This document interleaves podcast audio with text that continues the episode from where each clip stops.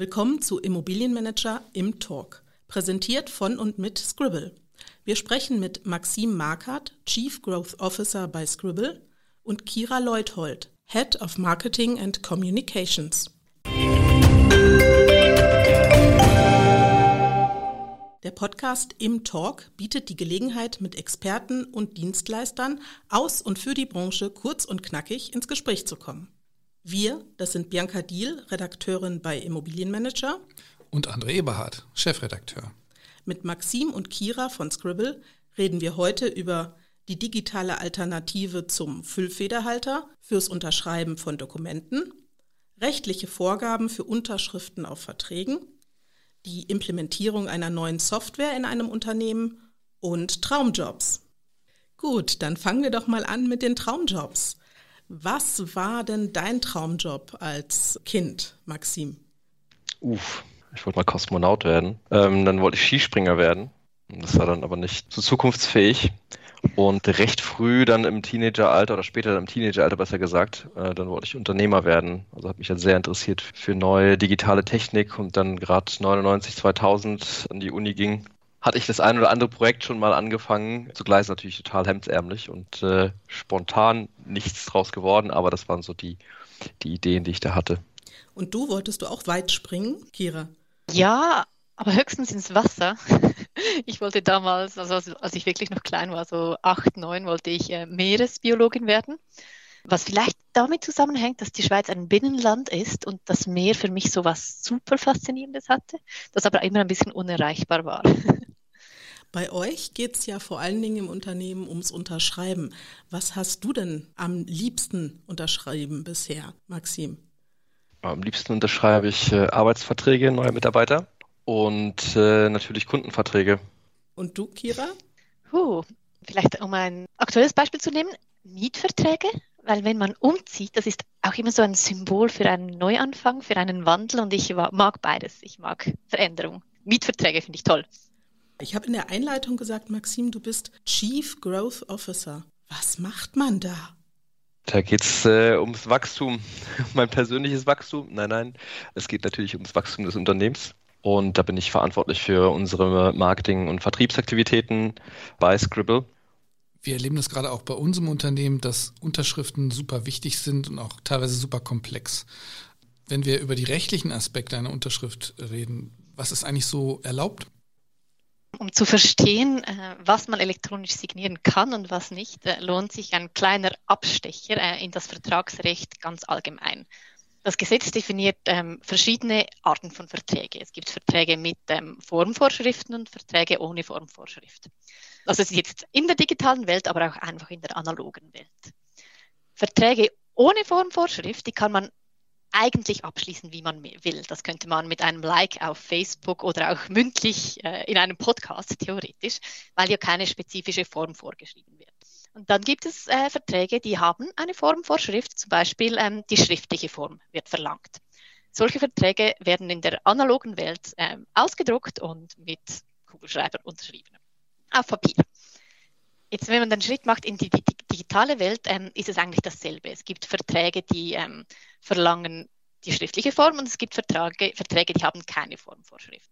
Beide kann man elektronisch unterschreiben. Es gibt ganz wenige Ausnahmen, die äh, das Gesetz nicht erlaubt, zum Beispiel ähm, Testamente, äh, Kündigungen, zum Beispiel ein, die Kündigung eines Arbeitsverhältnisses, aber alle anderen kann man tatsächlich äh, digital unterschreiben, wobei es verschiedene Arten von Standards gibt.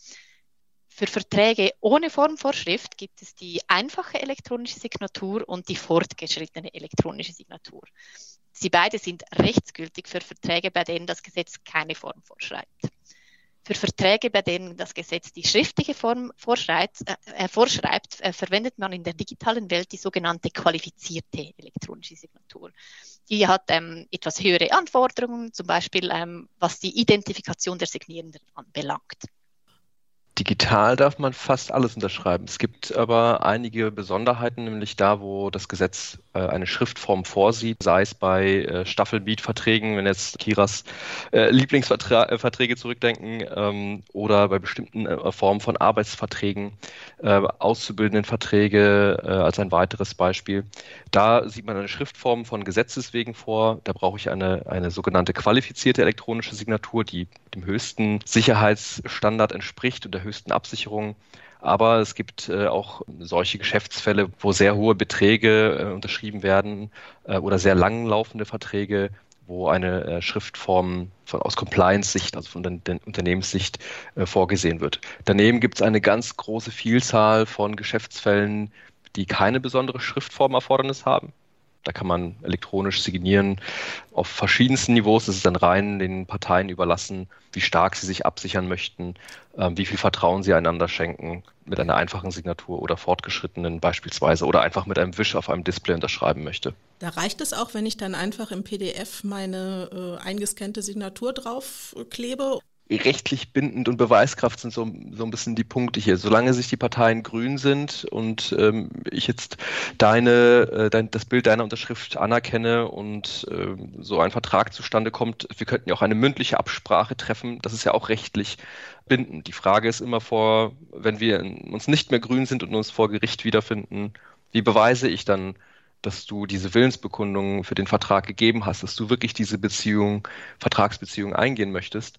Und solange du das nicht bestreitest, ist auch wieder alles gut. Aber in dem Moment, wie du sagst, ja, das, das war ich eigentlich gar nicht, jemand anderes hat mein Bild meiner Unterschrift dort eingefügt, dann wird es für mich natürlich schwierig. Und dann wird man im Streitfall eben äh, hingehen und schauen, welche Beweise habe ich eigentlich, welche Evidenzen liegen denn vor, dass wir diesen Vertrag miteinander eingehen wollten wenn wir, wir reden über die Immobilienbranche und über die Immobilienwelt, in der viele Unterschriften geleistet werden müssen, können wir vielleicht einfach mal so ein, so ein Fallbeispiel durchgehen? Wie, ähm, wie kann ein, ein User von Scribble äh, eure Software genau nutzen?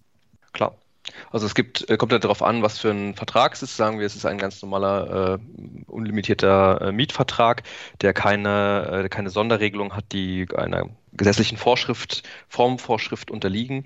Das heißt, ich brauche nicht zwingend die Schriftform, dann kann der Vermieter den Vertrag dem, äh, dem, dem Mieter zukommen lassen über die Plattform oder indem er unsere Plattform einbettet in, in, in ihre Systeme oder in ihre wiederum äh, Plattform, falls sie eine nutzen. Und so wird der Benutzer entweder per E-Mail benachrichtigt darüber, dass, es, äh, dass der Mietvertrag jetzt vorliegt oder er sieht das zum Beispiel in einer App oder in einer, innerhalb der Plattform, dass jetzt der Vertrag zur Unterschrift bereit ist ähm, klickt dann auf äh, eben auf den Link äh, oder auf den Button, je nachdem, wo er sich befindet, sieht dann den Mietvertrag.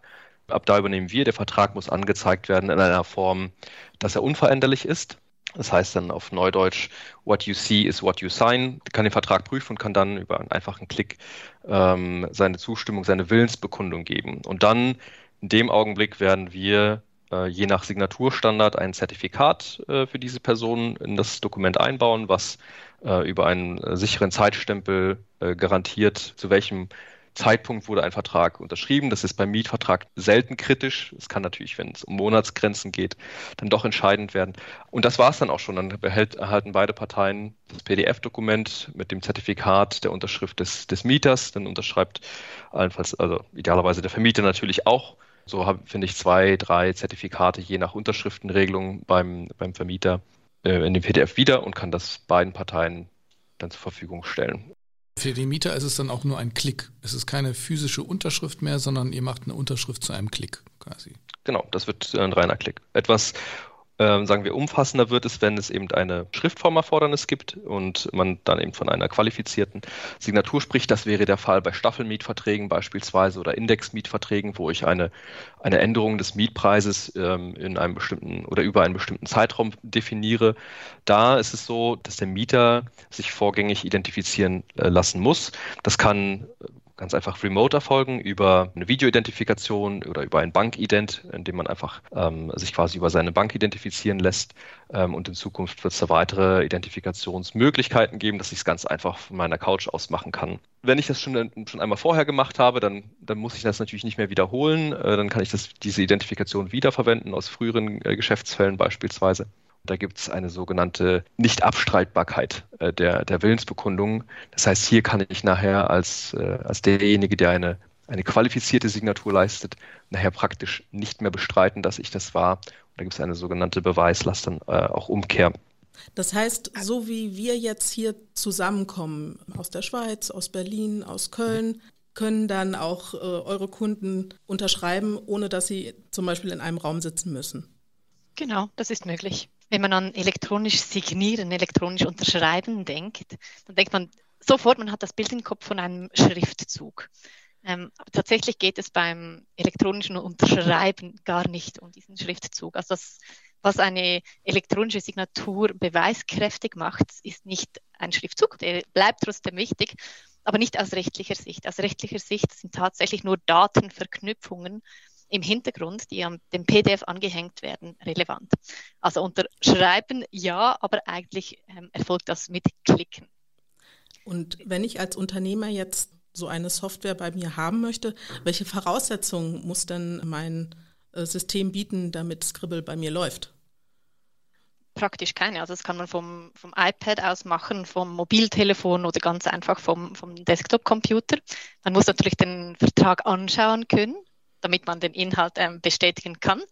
Aber das war es dann eigentlich auch schon. Und was ist mit der Integration in Bestandssysteme? Gibt es da irgendwelche Voraussetzungen? Es gibt äh, Systeme, da haben wir bereits ähm, vorgefertigte Plugins, sprich, äh, die kann man praktisch äh, anstecken und loslegen. Ähm, das ist zum Beispiel der Fall für ähm, Microsoft OneDrive, Microsoft SharePoint oder auch Google Drive. Es gibt, ähm, falls man das selbst in seine ähm, individuellen Systeme integrieren möchte, ähm, muss man das über die API anbinden. Genau, also die Systeme sollten einen Internetanschluss offensichtlich haben, also äh, offen sein und über eine Schnittstelle verfügen, über die man sie, über die sie kommunizieren können nach außen. Kommen wir zu einer der spannendsten Fragen natürlich, die sich jeder Unternehmer stellt. Was kostet denn die Implementierung? Was kostet die Nutzung? Gibt es Support und brauche ich Schulungen? Also brauche ich Mitarbeiter, die den ganzen Tag nichts anderes machen? Einer der größten Mehrwerte jetzt von Scribble ist, dass man praktisch äh, heute entscheiden und morgen loslegen kann. Also wir bieten ein kostenloses äh, 30-tägiges Trial an, also eine Testphase. Und viele Kunden integrieren Scribble dann noch nicht in ihre Systeme. Es geht darum, auszuprobieren. Der Integrationsaufwand, der würde bestehen, das würde ein paar Tage dauern, muss man aber nicht machen. Man kann das auch über den Browser direkt ausprobieren und dann kann man wirklich theoretisch heute direkt loslegen. Jetzt hast du mir noch nicht die Frage nach den Kosten beantwortet. Die Kosten sind auch wichtig. Äh, wir haben verschiedene Angebotsmodelle. Unsere Geschäftskunden wählen normalerweise unser Angebot der Scribble Business. Das kostet 79 äh, Euro pro Monat. Man kann das auch im jährlichen Abonnement wählen. Dann spart man ein bisschen mit Blick auf den Monat. Dann ist es 990 Euro pro Jahr. Wir haben aber auch ein Angebot für ähm, Einzelnutzer. Ähm, dort ist es je nach Signatur zwischen 1,10 Euro und 2,40 Euro. Also es kommt ein bisschen auf den E-Signaturstandard ähm, an, den man dann wählt. Und die Frage nach dem Support? Also wir freuen uns extrem über die Komplimente, die wir von unseren Kunden erhalten, über die ähm, Nutzerfreundlichkeit unserer Plattform. Also es ist sehr, selbsterklärend, aber gerade in, größere, in größeren Firmen, die das ähm, auch mit ganzen Teams nutzen möchten, ist man mit einem gewissen Change Management konfrontiert, das dann intern geregelt wird. Aber grundsätzlich ähm, einfach. Was wir häufig sehen, ist, dass man irgendwo mal starten möchte mit einem Anwendungsfall, äh, dann schon zwei, drei Fälle allenfalls im Kopf hat. Und es geht häufig um die Frage, ich möchte jetzt eigentlich diesen Fall als erstes angehen. Ich weiß aber, dass wir im Unternehmen andere Geschäftsfälle haben werden oder haben, beispielsweise in der Personalabteilung, die höhere Anforderungen haben oder wo wir uns rechtlich nicht sicher sind.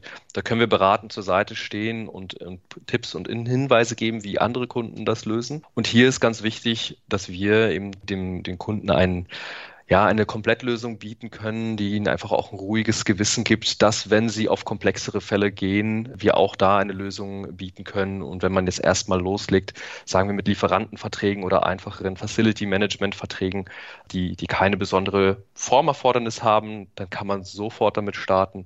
Und wo können sich Hörer über euer Produkt informieren?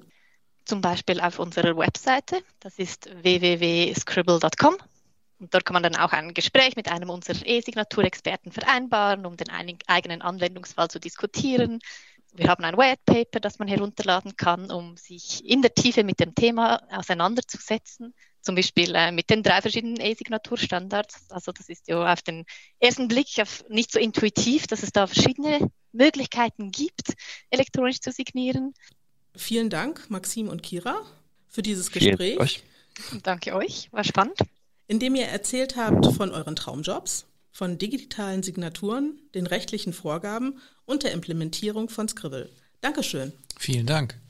Für unsere Hörer verlinken wir ein exklusives Starter-Kit von Scribble mit Whitepaper, kostenloser Beratung und Testphase. Mehr Infos zu Immobilienmanager, unsere aktuellen News, im Fokus-Veranstaltungen und unsere Implus-Mitgliedschaft gibt es unter www.immobilienmanager.de. Zum Implus-Angebot zählt auch unser Vordenker-Podcast Immobilienmanager, der Podcast. Einfach mal reinhören. Außerdem können Sie sich ab sofort wieder für den Immobilienmanager Award 2023 bewerben. Bis zum nächsten Mal bei Im Talk.